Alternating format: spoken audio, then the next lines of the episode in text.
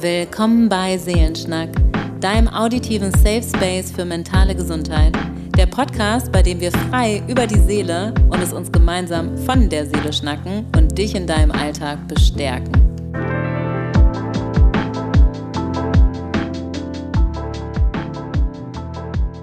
In der heutigen Folge Seelenschnack spreche ich mit einer Gästin, und zwar der lieben Alex, über die Themen Sterben, Tod und Trauer und auch über die Ausbildung zur ehrenamtlichen Sterbebegleitung, die ich ja seit einem Jahr mache. Und ich finde es eine ganz, ganz tiefgründige, aber auch trotzdem lustige Folge geworden, weil auch, auch das Ende des Lebens gehört zum Leben und es muss viel mehr darüber gesprochen werden. Und diese Folge ist auf jeden Fall ein guter Anfang, denke ich. Deshalb ganz, ganz viel Spaß, aber natürlich trotzdem eine Art Triggerwarnung slash Content Note, ähm, falls ihr gerade irgendwie mit Verlust zu tun habt oder gerade das Thema zu schwer für euch ist. Skippt die Folge vielleicht oder ähm, genau. Andererseits glaube ich auch, dass sie sehr viel Heilung bringen kann. Viel Spaß beim Anhören. Schön, dass ihr wieder bei Seelenschnack seid. Ich sitze heute mal in meiner eigenen Wohnung. Ich bin ja sonst immer bei Annalena und habe hier eine Gästin mit dabei und zwar die liebe Alex. Und Alex ist meine Mentorin quasi. Ich habe ja jetzt das letzte Jahr über ähm, die ehrenamtliche Ausbildung zur Sterbebegleitung gemacht und habe dann Alex einfach mal gefragt, ob sie mal mit in den Podcast kommen möchte. Und wir reden heute quasi auch über die Ausbildung, also über die Sterbebegleitung, aber auch über die Themen Trauer, Sterben und Tod. Hallo Alex. Hallo liebe Hanna, danke, dass ich da sein darf. Ich freue mich sehr. Möchtest du dich ein bisschen vorstellen, dass die Leute, die jetzt zuhören, so ein kleines Bild von dir bekommen? Okay, ein kleines Bild. Also, ich bin, naja, klassisch, man fängt mit dem Alter an, 44, bin Mutter von zwei Töchtern, die sind sieben und elf, bin verheiratet, wohne ganz in der Nähe von Hanna auf der mhm. Altstadtinsel von Lübeck, wunderschön. Und ähm, bin seit 2009 in Lübeck, bin aus Berlin hierher gezogen und beschäftige mich eigentlich schon ganz lange, seitdem ich eigentlich zur Schule gehe, mit dem Thema Sterben und Abschied und habe das dann irgendwann zu meinem Beruf gemacht. Genau. Wenn du jetzt sagst, dass du schon seit der Schulzeit hast, wie bist du dazu gekommen? Also gerade so früh dann auch schon? Ja, das war eigentlich Zufall. Also es war jetzt nicht, dass ich mir das bewusst überlegt habe. Ich habe damals mein Schulpraktikum, wann macht man das? Ich glaube in der 11. oder so. Ja. Äh, das habe ich ja, aus der Not heraus, sage ich mal, in einem Pflegeheim gemacht und bin dann da hängen geblieben und habe eigentlich dann immer in der Pflege gearbeitet, also gejobbt, so nebenbei, mein Geld da verdient bis zum Ende meines Studiums und äh, bin da dann ja mit alten Menschen in Berührung gekommen und natürlich auch damit, was macht man eigentlich, wenn jemand stirbt. Und wie viel Zeit kostet das? Jemanden fertig zu machen. Und ja, da gab es ganz viel, was mich äh, bewegt hat, weil eben keine Zeit für richtigen Abschied war und ein, kein, kein guter Umgang dann mit mhm. den Menschen. Genau. So. Okay, ja, voll spannend, weil ich werde das jetzt in letzter Zeit auch oft gefragt, weil ich ja auch noch so jung bin, wie ich so als so junger Mensch dazu komme. Und dann denke ich immer so, das ist so typisch unsere Gesellschaft, dass wir uns ganz oft erst mit den Dingen beschäftigen, wenn sie dann mhm. vor der mhm. Haustür stehen.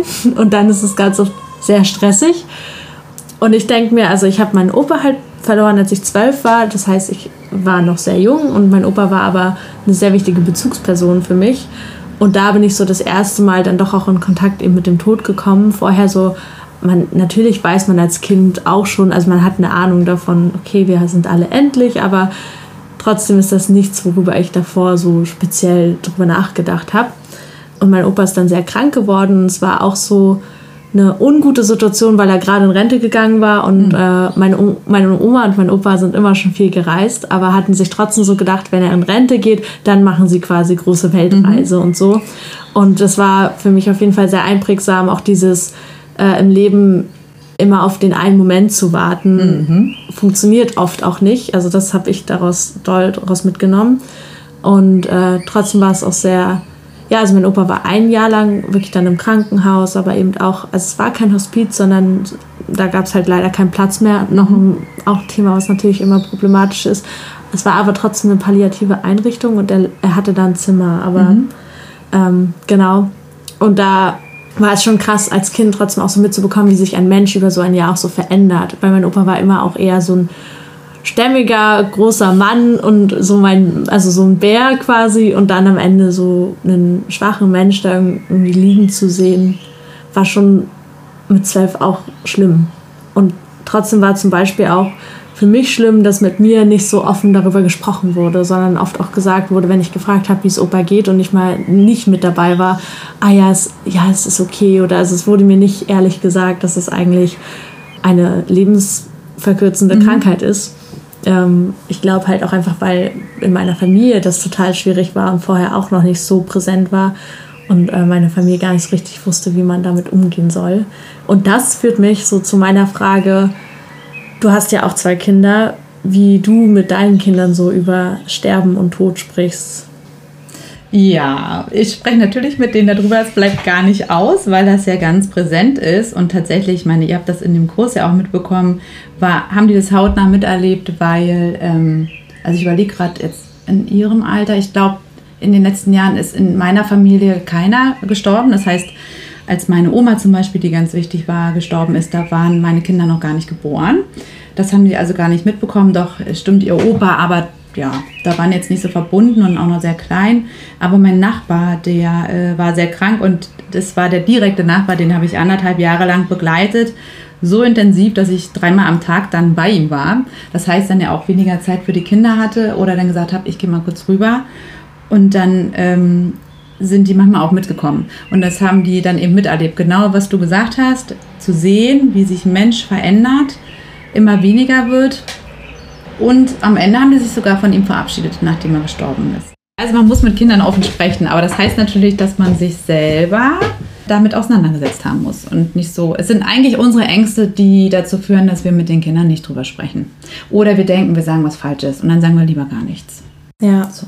auch so ein bisschen das Thema, was fühle ich in den anderen rein oder was fühle ja. ich. Und was, also ja, und meistens sehr viel mehr. Ja. Also ich mache mir viel mehr Gedanken, als es ist. Und meine Kinder, also der ist dann, war dann tot, ich habe morgens geguckt und er ist dann halt, ja, im Schlaf tatsächlich verstorben. Und dann äh, sagte meine Siebenjährige, ja Mama, darf ich den sehen? Und dann hatte ich was soll ich denn da jetzt sagen? Ich meine, ich bringe das allen Menschen bei, wie man damit umgehen soll. Und dann habe ich gesagt, äh, ja. Und dann wollte meine große Tochter auch. Und mein Mann hat nur im Hintergrund den Kopf geschüttelt, nein, auf keinen Fall. Und ich dachte so, ja, komm, wir gehen rüber. Und dann haben die geguckt und haben ihn einmal angeschaut und haben gesagt, oh, der sieht ja aus, als ob er schläft. Also das war jetzt nichts Beängstigendes. Und dann sind sie rübergegangen, fertig, das war's. Und haben sie nie wieder nachgefragt. Das war für die, glaube ich, einfach rund. Also, ja. ja. Ah, ja, weil du auch sagst, so natürlich. Ich finde, mhm das ist für mich auch unglaublich wichtig, dass man das so natürlich wie möglich handhabt, weil es eben das Natürlichste der Welt ist ja. und das eigentlich so das die einzige also Klarheit ist, mhm. so die es im Leben gibt. Und ich finde es total schön zu hören, dass auch mit Kindern eben so offen umgegangen wird mittlerweile oder eben auch natürlich in deinem Kontext, weil du eben in dem Bereich arbeitest ähm, zu deiner Arbeit kannst du gerne auch gleich noch ein bisschen mehr erzählen und auch zu Sprungtuch e.V. hier in Lübeck, ähm, weil ich finde, ihr macht ganz, ganz tolle Arbeit. Ähm, und vielleicht auch für alle LübeckerInnen, die zuhören, ist das ja vielleicht auch dann mal eine Kontaktmöglichkeit, ähm, falls ihr auch Interesse an der Ausbildung habt oder äh, selber zum Beispiel Interesse habt, mal an einer Trauergruppe teilzunehmen oder eben selber im Familienkreis äh, Ehrenamtliche braucht, vielleicht für die Sterbebegleitung. Genau, da gibt es ganz viele Möglichkeiten. Und weil du jetzt gerade schon davon gesprochen hast, dass du äh, deinen Nachbarn begleitet hast, wollte ich einmal fragen, wann du quasi angefangen hast, mhm. Sterbende zu begleiten. Und äh, ihr habt uns ja in unserem Kurs immer ganz viele Fragen zur Selbstreflexion mhm. mitgegeben. Und äh, das finde ich ist auch ein ganz, ganz großer Inhalt dieser Ausbildung und äh, für mich total wertvoll. Ähm, genau, da wollte ich eine Frage quasi so ein bisschen mal an dich zurückgeben. Und zwar, was bedeutet es für dich, einen Sterbenden zu begleiten? Oh, ach Gott, ja. also, mh, mm, 2009 bin ich ja nach Lübeck gekommen und da habe ich äh, hier meine Ausbildung auch gemacht, wie äh, ihr das jetzt ja parallel auch macht, zur Begleitung, ehrenamtlichen Begleitung äh, Sterbender. Und das hatte sich aus dem Studium heraus ergeben, dass ich eben weiter Interesse daran hatte. Ich hatte dann in Göttingen unter anderem medizinische Soziologie studiert. Dann ging es darum, was gibt einem eigentlich Lebensqualität und ähm, wollte das dann ja so in meinem Privatleben quasi weiterführen, habe hier dann bei Sprungtuch, hast du ja schon gesagt, angefangen zu arbeiten damals. und habe gedacht, ja, ich hab, bin ja jung, ich habe ja Zeit, ich mache jetzt mein Ehrenamt und ich mache das, was ich in den letzten Jahren so erlebt habe. Da versuche ich mal mit reinzugehen. Das heißt, keine Zeit zu haben in der Pflege, also Menschen nicht begleiten zu können, weil das eigentlich immer nur in Minutentakt geht, das hat, fand ich immer so schade. Und den Menschen nicht zu sehen als der, der er ist. Man, man ist ja noch mehr als jemand in Pflegegrad 3 oder so. Mhm. Ne? Man ist ja in mein Zimmer gegangen und hat gesagt, ach Gott, das ist jetzt die Person, die dauert 40 Minuten so äh, fertig zu machen, anzuziehen. Also man war, es war eher anstrengend so, ne? Und das hat mir so gefehlt. Also habe ich gedacht, ich mache die Ausbildung. Die habe ich dann auch gemacht und äh, habe da total, total gerne drin gearbeitet, weil ich, und das sage ich ja euch auch immer, das ist eine Arbeit im Leben. Wir arbeiten ja mit Menschen, die noch leben.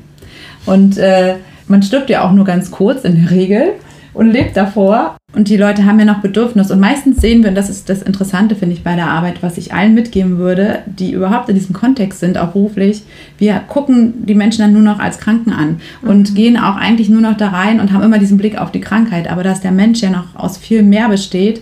Und das ist die Chance eben, wenn man als Ehrenamt reingeht, den Menschen nochmal kennenzulernen und zu fragen, wer bist du eigentlich, was ist dir wichtig, und nicht, wie geht's dir? Also es ist etwas, was ich gelernt habe. Die Frage, wie geht's dir, wollen die gar nicht hören, weil das fragen alle anderen. Das fragt der Arzt, das fragt der Pflegedienst. Nun, genau, dann habe ich 2013 das dann hauptamtlich gemacht, mich da ausbilden lassen. Palliativcare muss man da machen und Koordination, damit man so einen Dienst koordinieren kann und Führungskraft.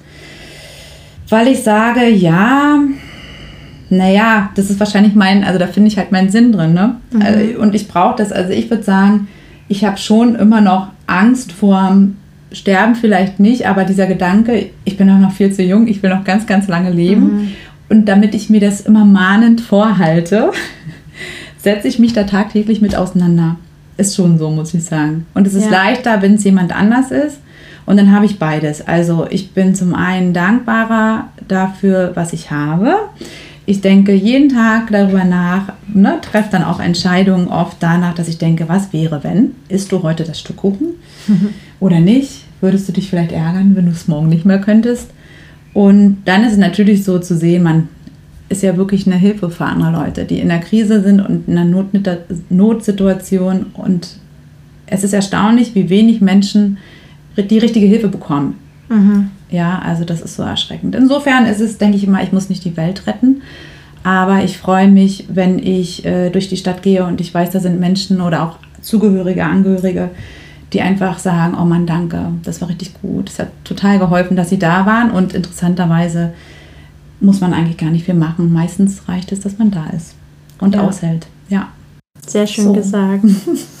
Weil du es auch gerade angesprochen hast mit, du bist ja noch so jung ich habe ja jetzt noch nicht im Ehrenamt gearbeitet, sondern bin ja noch in der Ausbildung, aber was ich mich oft frage oder sowas, wovor ich total Angst hätte, wäre zum Beispiel äh, einen jungen Menschen zu begleiten, weil ich noch viel besser mhm. quasi damit klarkomme, wenn das ältere Menschen sind, nicht im Sinne von irgendwelchen Gerechtigkeiten oder sonst was, sondern einfach, weil ich dann wirklich, wie du meinst, das Gefühl habe, die haben viel erleben dürfen. Ja.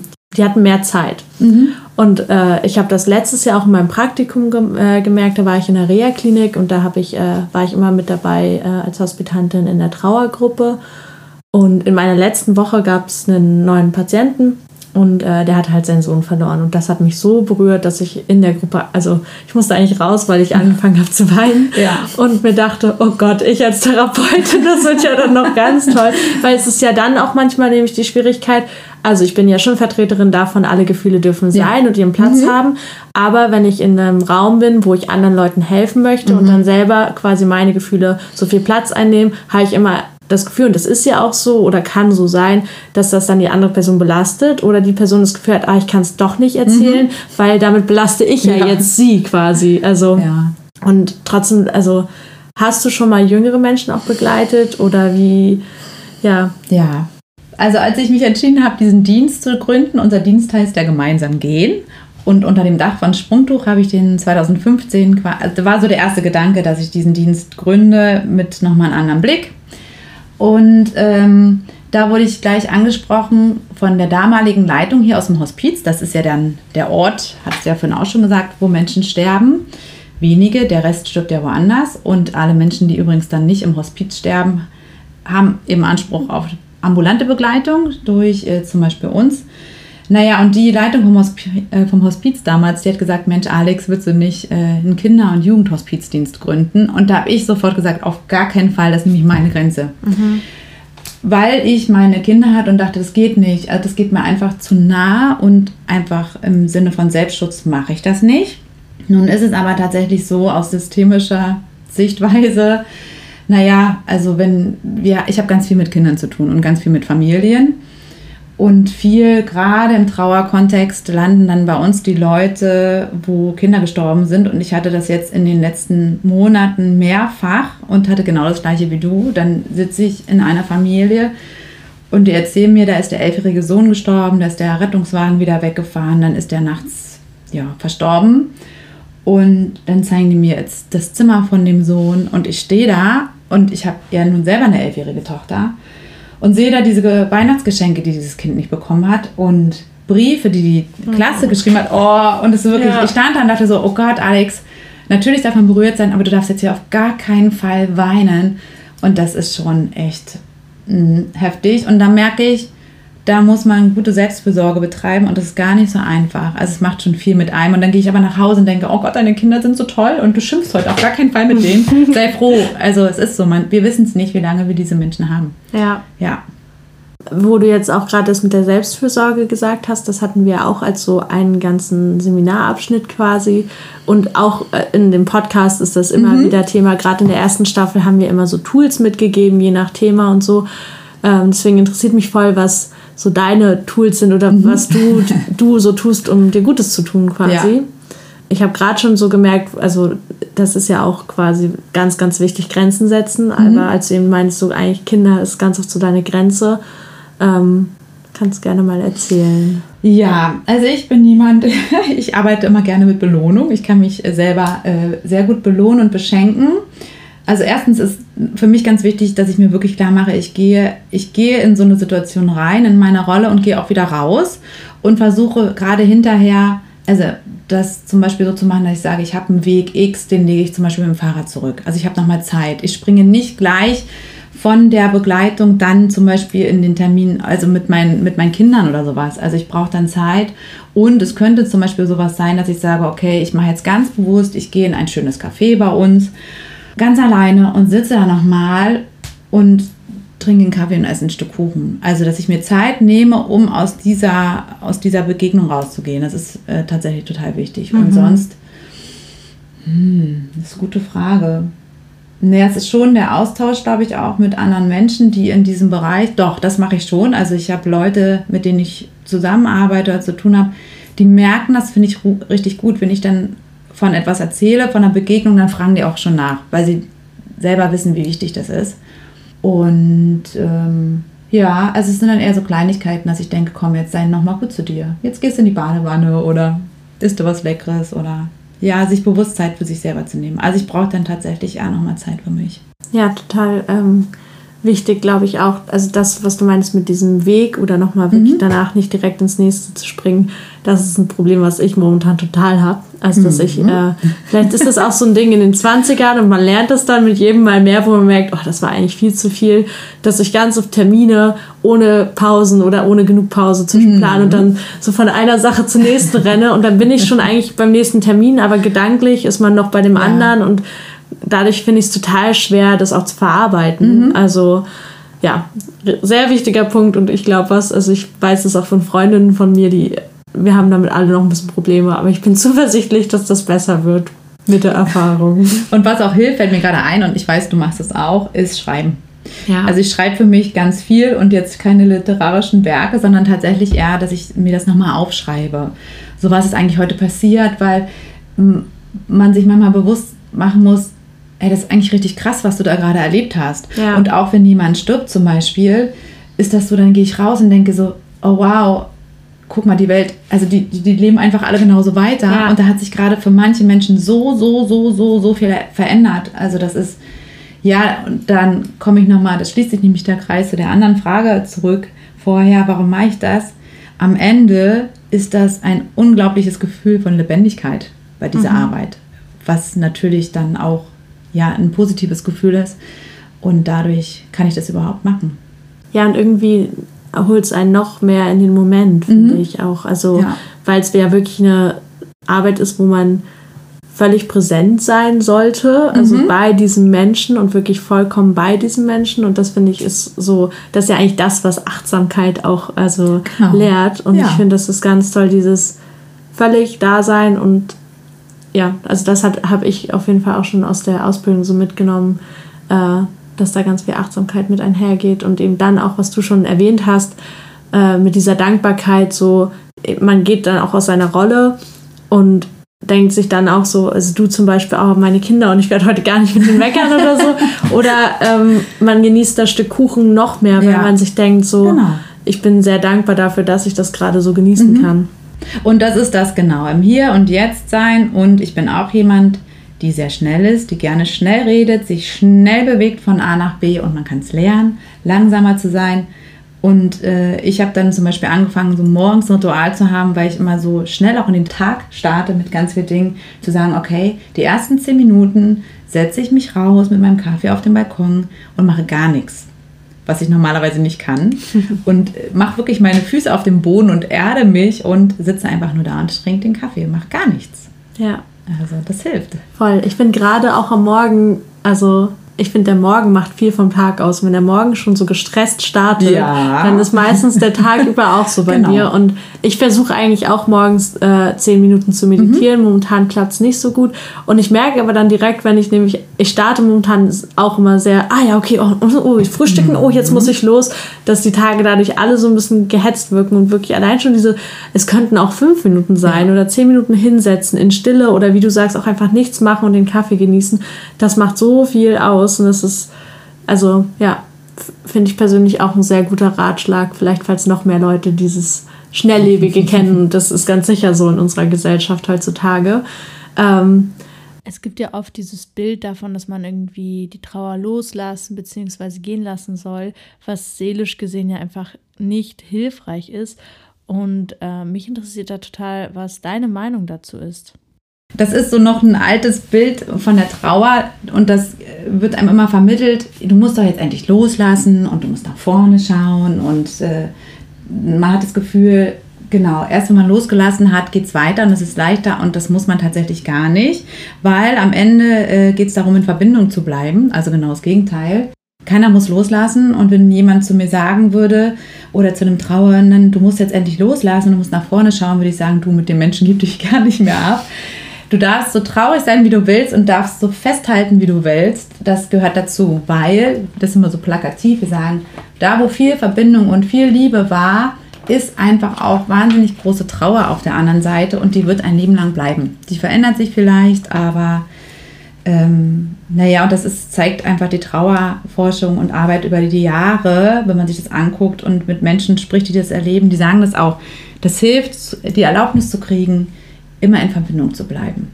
Eine Sache, die ja total helfen kann im Umgang mit Verlusten oder auch Trauer und über die Annalena und ich uns schon im Vorfeld und in Vorbereitung auf diese Folge unterhalten hatten, ist äh, Spiritualität. Und wir hatten gestern äh, in der Ausbildung Mhm. das Thema Spiritualität und eine Aufgabe war dann nach längerer Reflexion und so und wir durften einen Baum malen und so, das war total cool, die Aufgabe.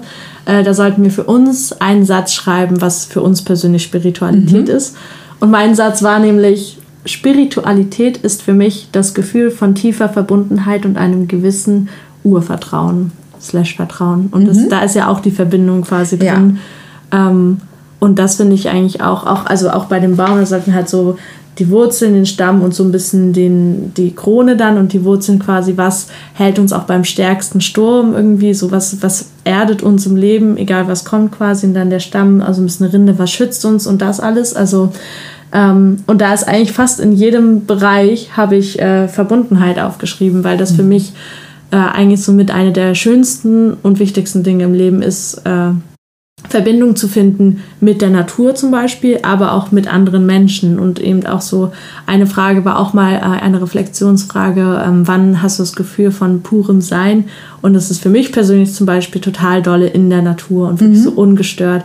Zum Beispiel am Meer, wenn keine Touristen da sind Ja. oder so, einfach da stehen und den Wellen lauschen und irgendwie sich so total als Teil eines großen Ganzen zu fühlen, einfach zu wissen, ich bin jetzt und irgendwie es ist gut so, wo ich bin und wie ich bin. Ähm, ja, wie ist das für dich? Also wann hast du dieses Gefühl? Ja, da habe ich drüber nachgedacht, vor kurzem mit meinem Mann, weil der mich nämlich fragte, ob es noch so Dinge gibt oder Orte, die ich unbedingt sehen will. Und dann habe ich festgestellt, nö, also nicht nur, weil ich Flugangst habe, muss ich jetzt nicht nach Kanada fliegen, wobei das schon interessant wäre. ähm, und habe nämlich gedacht, okay, wenn es jetzt wirklich so wäre, ich könnte, ich hätte nur noch, weiß ich nicht, ein paar Tage oder so, was will ich dann eigentlich? Und dann habe ich gemerkt, mir geht es ums Fühlen tatsächlich mhm. auch. Und ich möchte eben dieses Gefühl haben, äh, und das kriege ich, würde ich sagen, durch Musik. Also da würde ich sagen, ich möchte gerne auf Konzerte gehen. Ich möchte so richtig mittendrin sein, so in lauter Musik und Live-Musik. Und das könnte eigentlich fast alles sein. Also nicht unbedingt Helene Fischer, aber also es, ich müsste jetzt nicht mal eine bestimmte Musikrichtung haben, weil ich finde, Live-Musik ist einfach Wahnsinn. Also das ist so, da ist man so mittendrin.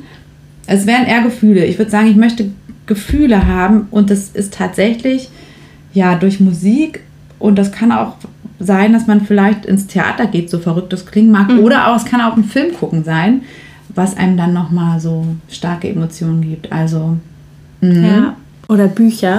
Bücher passt sowieso. auch ganz gut, weil äh, wir haben jetzt in der zweiten Staffel quasi als neues Ritual, so dass wir immer äh, pro Folge äh, ein Lied nehmen mit auf unsere Playlist. Also mhm. wir haben jetzt eine Seelenschnack-Playlist und äh, mhm. äh, kannst auch ein oder zwei Lieder nennen und kannst dir das auch noch überlegen, falls dir jetzt nichts einfällt. Es muss auch nicht perfekt äh, jetzt irgendwie zum Thema äh, Tod, Trauer, Sterben ja. passen, sondern allgemein so ein Lied, was dir einfach unglaublich gefällt, aber wir können das auch nachreichen sonst.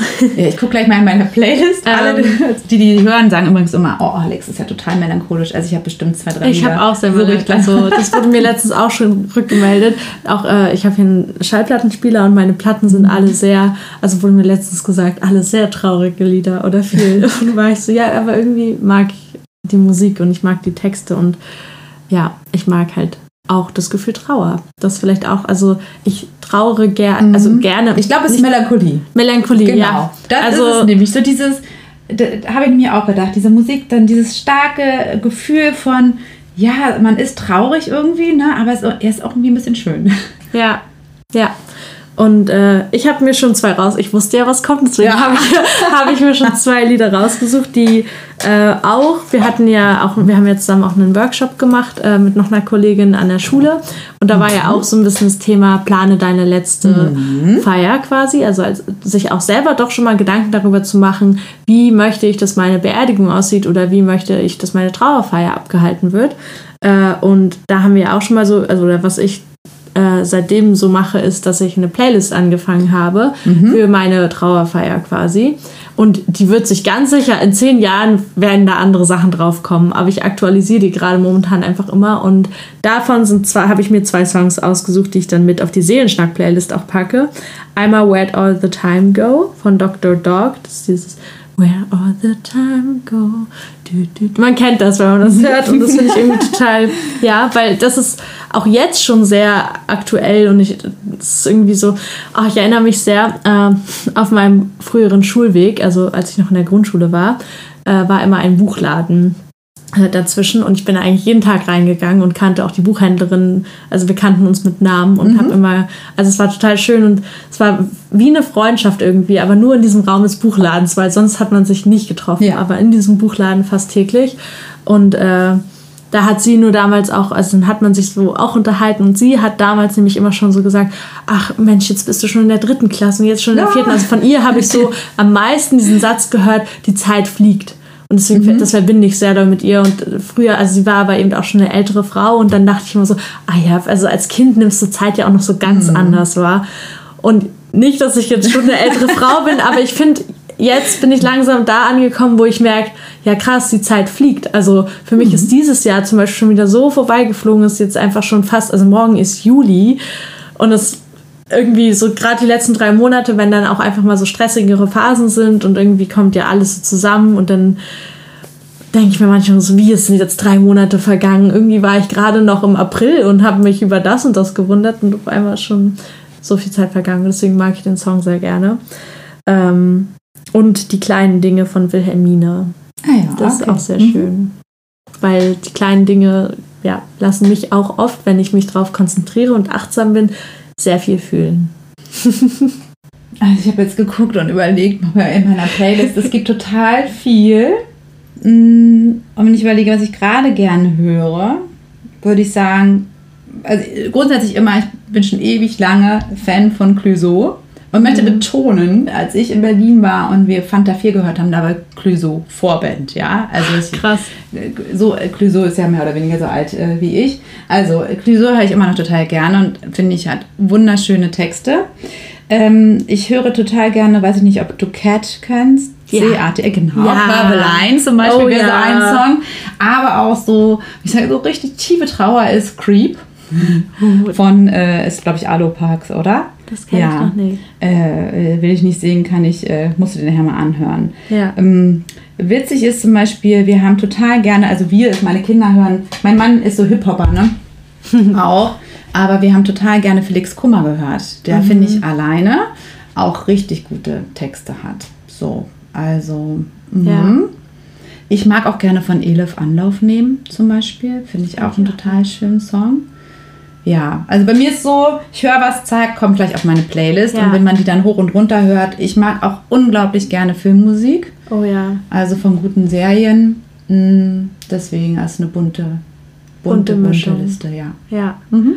Und deswegen, also ich kann es voll nachvollziehen, als du auch meinst, so Live-Musik an sich. Also Ja. ich war letztes, letzte Woche auch in Berlin bei äh, einer Künstlerin, die habe ich vorher schon so ein bisschen gehört. Also ich habe mir die Tickets dann geholt, weil eine Freundin unbedingt wollte und halt jemand gesucht hat. Dann war ich so, ja komm, ich komm mit, weil ich kannte die Musikerin und war so, ja, schon mal was gehört. Aber meine Freundin war nämlich so Ultra-Fan und ich war so, Anfangsfan quasi, Anfängerin, was das angeht. Und es war total schön mal wieder, weil ich war dieses Jahr bisher auf Konzerten auch nur, wo ich so Ultra-Fan war. Und die waren alle auch total toll, aber es war auch mal wieder schön, auf ein Konzert zu gehen, wo man nicht so wirklich Erwartungen hat oder noch gar nicht so weiß, was einen erwartet und man ganz viele Songs auch nicht mitsingen kann. Und es war so berührend, weil, also Live-Musik, aber auch Ja. die Bühnenpräsenz, die sie ausgestrahlt hat und die Songs und die Texte, also Maggie Rogers. Ganz, ganz toll, auch sehr melancholisch teilweise. Und Und mal gleich. ja, ähm, Googeln. Und da war noch eine Freundin dabei, wir waren zu dritt und am Ende haben eigentlich alle geweint, sich in den Armen gelegen Oh. gefühlt. Weil der letzte Song, ähm, oh, ich weiß gerade nicht mehr, wie er heißt, den packe ich vielleicht auch noch mit auf die Playlist. Äh, da ging es eigentlich darum, so, wenn wir alle zusammenhalten, wird es eine bessere Welt quasi. Und da eigentlich auch Verbindung und so ein bisschen die Welt schöner machen durch Verbindung. Ähm, ja, auch sehr berührend. Oh, dann muss ich auch nochmal, fällt mir gerade ein, weil du sagst, Wein. Also, genau, ich gucke gleich nochmal, welches Lied das war. Ich hatte das tatsächlich, ich glaube, das krasseste Gefühl von diesem Lebendigsein, und es ging meinem Mann genauso, war das erste Konzert, was wir uns angehört haben, so in dieser Nach-, während Corona-Zeit. Und er hatte mir zum Geburtstag geschenkt, dass wir in die Elfi gehen und da sind aufgetreten Sophie Hunger, Brandau und Faber, so als Trio. Und die hatten auf Schweizerdeutsch über Liebe gesungen. Und wir saßen da und es war so heftig. Also wir hatten noch eine Maske auf zu der Zeit. Und die fing an und es war so kraftvoll. Also ich hole das Lied nachher mal raus. Ich suche das mal und dann könnte ich es auf die Playlist packen. Ja. Ich glaube tatsächlich, es heißt Ich liebe dich, also dann auf Normaldeutsch. Und das, ich, mir liefen die Tränen, ich dachte so, oh krass, was ist das? Und dann habe ich zu meinem Mann rüber geguckt, mir ist gar nicht so. Und dann merkte ich nur so, oh, guck mal, der heult auch. Und es war so dieses intensive Erlebnis, das erste Mal nach wirklich langer Zeit. Ja. Und dann, finde ich, sieht man, Musik, glaube ich, erreicht jeden Menschen. Ja. Und wenn wir nämlich äh, mit Leuten arbeiten, die vielleicht aus anderen Kulturen kommen, die andere Sprachen sprechen, die woanders aufgewachsen sind, dann sage ich immer, ey komm, ist doch gar kein Problem, auch wenn ihr mit denen nicht groß sprechen könnt. Wir haben Spotify oder auch andere Möglichkeiten, online Musik zu hören. Und wenn man zum Beispiel dann eingibt, weiß ich nicht, ist immer aus Griechenland, ne? Äh, griechische Kinderlieder oder so. Und da wird sich garantiert für diese Person, da wird es Klick machen, da erinnert man sich. Ja. ja, also Musik ist, glaube ich, somit das Wichtigste. Das Ja. trägt. Neben Büchern.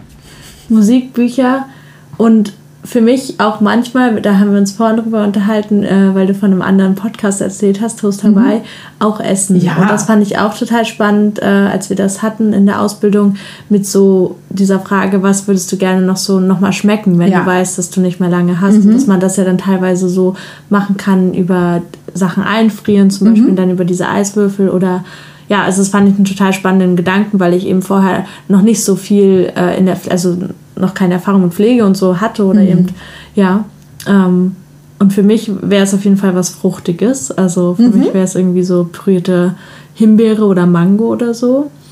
Ähm, aber ja, also Liebe geht ja auch durch den Magen, sagt man ja. Ja. Und das ist wirklich. Ähm, Auch Selbstliebe dann ja, ne? Ja, genau. Also was du ja vorhin auch meinst, dass du gut daran bist, dich zu belohnen mit einem Stück Kuchen oder so. Das habe ich auch total. Und seitdem ich die Ausbildung mache, habe ich auch noch mehr so, ach, man weiß ja nie, wie lange das Leben geht.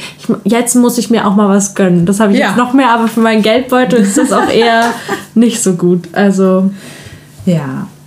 und ähm, noch ein Ritual, was wir haben, was auch noch, ich möchte es noch mit ranfügen, weil es passt auch noch, weil wir ja gerade auch noch Thema Bücher hatten, ist, dass man äh, eine Buchempfehlung mitgeben kann.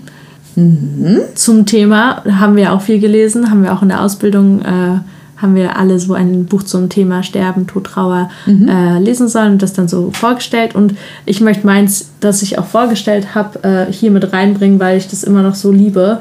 Und seit ich es gelesen habe, habe ich so kleine Rotkehlchen gefilzte bei mir rumstehen, weil es im Buch auch kurz um Rotkehlchen ging. Und zwar eben Überwintern von Catherine May. Äh, Das ganze Buch ist unterteilt in äh, verschiedene Kapitel, die nach den Wintermonaten benannt sind.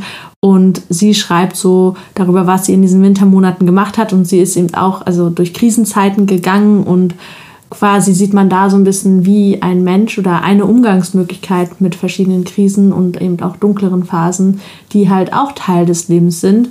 Ähm, zum Beispiel schreibt sie sehr ähm, viel auch über so Natur und eben auch über das Rotkehlchen. Deswegen, ähm, ich will jetzt nicht vorwegnehmen, aber es ist eine sehr schöne Metapher gewesen, fand ich. Und schreibt aber auch über das Eisbaden zum Beispiel und dann, wie sie darüber eine Freundin äh, gemacht hat quasi und dann immer sich mit der zum Eisbaden, Eisschwimmen getroffen hat. Ähm, ich habe das letztes Jahr im November gelesen, so kurz nachdem ich mir mein Handgelenk gebrochen hatte. Und das war für mich auch eine Krise, weil ich eigentlich äh, Volleyball-Saison spielen wollte und wirklich direkt bevor die angefangen hat, quasi war ich raus und das hat mich auch ganz schön fertig gemacht. Und da kam dieses Buch irgendwie total passend. Ähm, genau. Möchtest du auch noch ein Buch mit vorstellen? Du liest ja auch sehr viel, Alex. Jo, das tue ich. ja, ich habe gerade überlegt, so was meine Top Reads letztes Jahr waren, würde ich sagen. Mm. Und die haben beide tatsächlich auch irgendwie mit Abschied zu tun oder mit Sterben. Das eine war von Stephanie vor Schulte. Junge mit schwarzem Hahn, also Hahn Kikeriki und nicht die Haare auf dem Kopf. Und das ist, ja, ich mag manchmal auch so Sachen, die so ein bisschen so schräg sind oder, also Mystery will ich gar nicht sagen oder so, aber das ist, also ich wusste ganz lange nicht, wo und wann spielt es und äh, das hat ein bisschen was vielleicht von einem Märchen für Erwachsene, würde ich sagen. Ähm, und Hauptfigur ist Martin, der keine Familie mehr hat und der hat nur diesen schwarzen Hahn.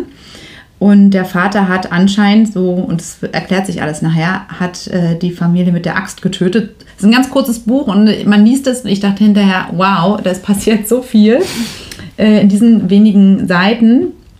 Naja, und er äh, wird mehr oder weniger ausgenutzt, auch von der Dorfgemeinschaft und macht sich mit einem Maler auf den Weg und es ja, sind so ganz surreale Sachen, die da passieren, aber es wird erklärt und hat ein ganz logisches Ende und man versteht, was mit diesem Vater passiert ist und warum dieser Vater die Familie umgebracht hat. Und eigentlich ist es auch ein gutes Ende. Und es geht um Freundschaft und es geht um Abschied und ja, und um auch Stärke, weil der ist total ein ganz starker Junge, wo man sich fragt, wie kann man sowas überleben und bleibt sich treu und hat eben diesen Maler an seiner Seite. Äh, ihr müsst lesen, man kann das gar nicht erklären. Und das andere war, ach und übrigens genau, Stefanie Verschult hat schon ein zweites Buch über Trauer. Das ist ganz anders und spielt in der Jetztzeit auch, finde ich, sehr empfehlenswert, Schlangen im Garten. Aus verschiedenen Perspektiven und alles führt nämlich auch zusammen. Das finde ich so schön. Also auch da, wie in dem anderen Buch, äh, denkt man erst so, hm, und dann passt das alles. Also ja, es gibt quasi am Ende so ein, es ist wie so ein Irrgarten und man, der Knoten löst sich auf, am Ende ist man, versteht man alles. Da geht es auch um Trauer und Abschied. Ich glaube, da war die, ist schon ein bisschen her, die, die Mutter gestorben und, und aus verschiedenen Perspektiven des Vaters, der Kinder, aber auch im Umkreis ähm, schaut man sich an, ob die richtig trauern. Ja, es gibt nämlich einen, der muss die beobachten und schaut, ob die richtig trauern. Und der muss auch Protokoll führen, ist ein Beamter. Aber meine andere Empfehlung wäre noch von Maggie O'Farrell. Ich finde eine ganz tolle Autorin. Man kann es auch gut auf Englisch lesen, wenn man es denn möchte. Ist Judith und Hamnet.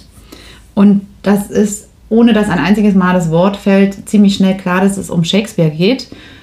Und man lernt, ähm, warum dieser Mann äh, das Theaterstück Hamlet gespielt hat. Hamlet oder äh, Hamlet sind beides äh, damals die gleichen Namen. Also und man erfährt über ihn, über seine Familie, über seine Ehefrau und über seine Kinder. Er hat eine Tochter und dann haben sie Zwillinge und der Hamlet, der stirbt, nämlich an der Pest. Und er verarbeitet seine Trauer letztendlich in, äh, in, dem Theaterstück. Und das kann seine Frau nämlich erst gar nicht verstehen. Die denkt, was macht dieser Mann? Der ist ja immer unterwegs. Und ja, man erfährt halt so ganz viel über diese Zeit und also fand ich ein ganz beeindruckendes Buch, würde ich auch sagen. Lest es. Genau. krass.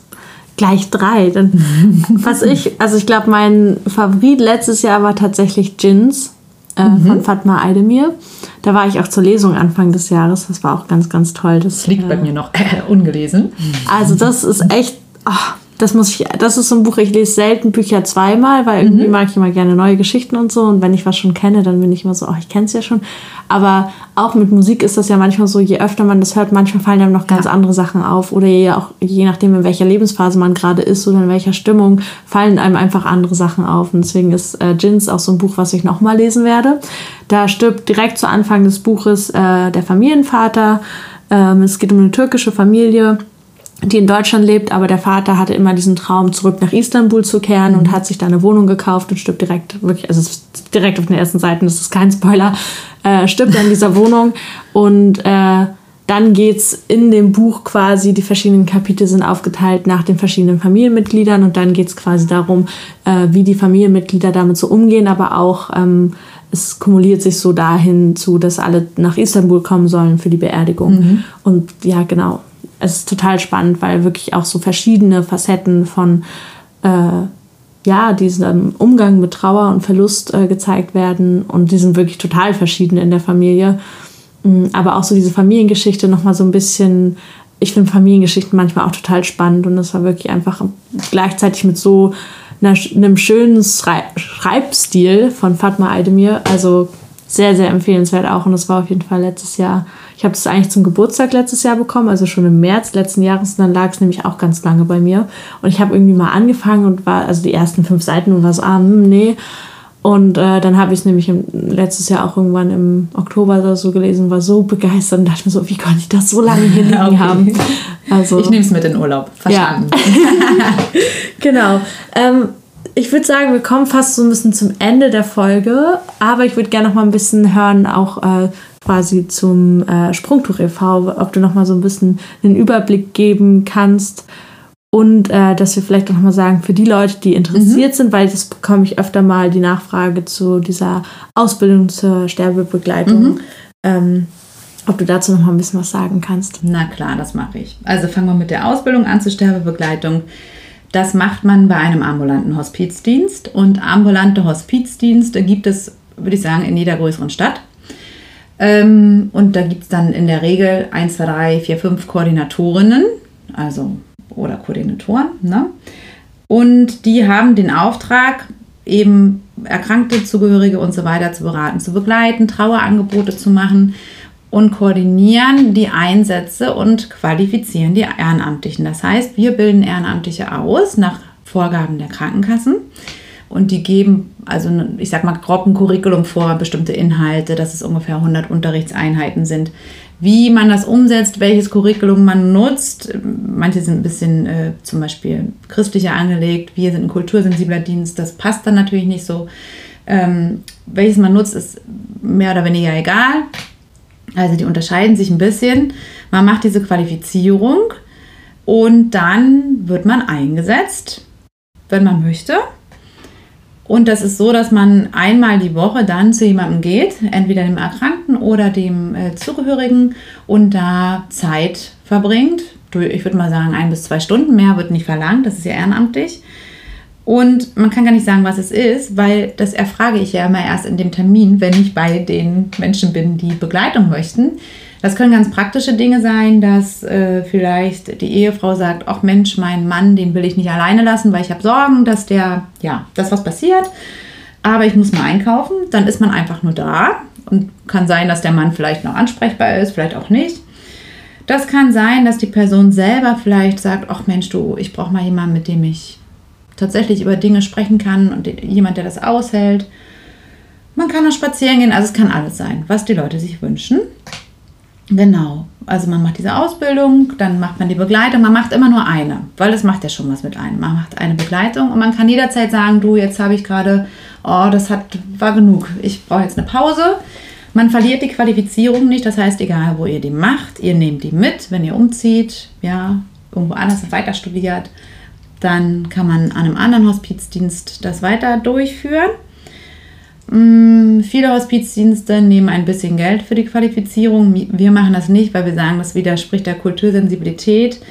Dazu gehört ja nicht nur, ähm, also letztlich ist ja kultursensibel der Begriff für, ich sag mal, bezogen auf die individuelle Lebenswelt. Und es gibt Menschen, die haben einfach kein Geld. So. Und vielleicht wollen sie sich trotzdem ehrenamtlich betätigen. Und ich denke, es geht nicht, dass ich Leute ausnutze, nein, also Leute nutze, einsetze ehrenamtlich und dann noch verlange, dass sie ihre Ausbildung bezahlen. Mhm. Also sage ich, nein, natürlich müssen die nichts bezahlen und meine Ausbildung ist mindestens genauso gut äh, wie die, die andere Hospizdienste geben. Also jetzt ganz ehrlich, das sagt nichts über die Qualität, Qualität was ein Kurs kostet. Insofern ähm, genau, der kostet bei uns nichts und ich ändere das immer um. Mal mache ich es abends, regelmäßig wöchentlich, drei Stunden. Mal biete ich einen Kurs morgens an, weil ich sage, naja, ich will ja auch unterschiedliche Menschengruppen erreichen. Wenn ich es immer, also nicht immer morgens mache, werde ich nie mein Berufstätiges bekommen. Wenn ich es immer abends mache, vielleicht, naja, also man muss mal gucken, genau. Und ähm, Oft sind Hospizdienste aus sich heraus gegründet. Das sind gemeinnützige Einrichtungen. Ähm, ist vielleicht ein Verein oder angegliedert an einen größeren Träger. Manchmal ist es die Caritas oder so. Müsste mal gucken. Bei uns ist nun zufälligerweise so, dass ich das gründen durfte unter einem schon bestehenden Verein, nämlich Sprungtuch. Und Sprungtuch gibt es seit über 30 Jahren in Lübeck und unser Verein macht äh, ganz viel. Ich habe das früher auch gemacht ich bin eigentlich Pädagogin und Soziologin ursprünglich und habe im sozialpädagogischen Bereich gearbeitet. Wir machen sowas wie ambulante Familienhilfe. Also wir gehen in die Familien, wenn das Jugendamt sagt, da ist jetzt ein, ein Hilfebedarf. Wir begleiten Menschen mit einer psychi psychischen Erkrankung im eigenen Wohnraum. Das heißt, es sind Leute, die sind in der Regel angebunden, therapeutisch, brauchen aber psychosoziale Begleitung, lass die eine Angststörung haben und sie äh, trauen sich nicht alleine Bus zu fahren, dann sind wir dann diejenigen, die dann lebenspraktisch quasi mit ihnen gucken, wie kriegen wir das hin, dass die jetzt wieder Bus fahren können. So. Und die haben dann bestimmte Ziele, die sie erreichen wollen, in der Familienhilfe auch. Und die werden gemeinsam mit den Kollegen erarbeitet. Wir haben eine bilinguale Kita, türkisch-deutsch zum Beispiel, in Bunte Kuh. Wir haben aber auch ähm, Kindergarten in äh, Lauerholz. Wir haben da bet die betreute Grundschule. Wir haben ein tolles Projekt, das sind Sprach- und Kulturermittler, die eingesetzt werden in, Überset in Settings, wo Übersetzung notwendig ist, aber nicht unbedingt ein Dolmetscher. Ähm, die sind ja sehr teuer. Und was wir eben erlebt haben hier, dass ganz oft Kinder genutzt wurden in Situationen, also die eigenen Kinder, wo man sagt, das geht nicht. Das sind Arztgespräche, mhm. das sind Diagnosegespräche vielleicht, das sind Gespräche in der Schule und weil die Eltern dann kein Deutsch konnten, haben sie Kinder übersetzt und dann wurde hier so ein Projekt aufgezogen. So was ähnliches gibt es in anderen Bundesländern auch. Das ist bei uns angedockt. Ich habe gerade jetzt gehört, gestern, weil wir hatten unsere, ähm, hatten ein großes Fest und im Rahmen dessen habe ich gehört, dass wir aktuell in Lübeck monatlich 400 Einsätze haben wo Sprach- und Kulturmittler genutzt werden. Also alle Settings, wo man vielleicht äh, Menschen, die hierher gekommen sind, jetzt hergeflüchtet oder so, äh, begleitet, zur Stadt zum Beispiel, zum Amt, diese ganzen, ja, wo es um Sprache geht. Das ist das, was mir so auf die Schnelle einfällt, stimmt. Und wir haben noch einen Bereich, der ist so projektbezogen. Da geht es zum Beispiel, also es gibt ganz viel auch für jüngere Menschen. Demokratie leben ist etwas, ein Projekt oder Flow 4.0, das sind auch Angebote für Flüchtlinge oder Geflüchtete. Wir haben um die 200 Mitarbeiterinnen bei Sprungtuch und dann jetzt, ja, wenn man alle Ehrenamtlichen zusammenzählt, sind wir auch bei fast 100. Also 300 Leute macht der Verein aus. Ja. Ja, cool. Danke für den Einblick. Also ich weiß ja, dass auch einige LübeckerInnen hier zuhören, aber eben auch, äh, wie Alex gesagt hat, auch wenn ihr in einer anderen Stadt studiert oder lebt, ähm, gibt es sehr oft viele Möglichkeiten, sich ehrenamtlich zu engagieren, mhm. sowieso. Und äh, eben auch bei einem ambulanten Hospizdienst eben mal online einfach zu schauen. Das ja. kann man sehr sicher mittlerweile schnell ergoogeln. Ähm, deswegen, also falls ihr da Interesse habt, ihr dürft natürlich jederzeit auch Fragen stellen, dann entweder äh, direkt bei mir, äh, bei Hannah Neder auf Instagram oder auch über den Seelenschnack-Account oder genau, auch falls sonst noch Fragen offen geblieben sind, ähm, leite ich die auch gerne an Alex weiter. Und äh, ja, dann vielen, vielen Dank, dass du da warst, Alex. Danke auch. Und danke euch fürs Zuhören. Bis zur nächsten Folge und passt auf euch auf.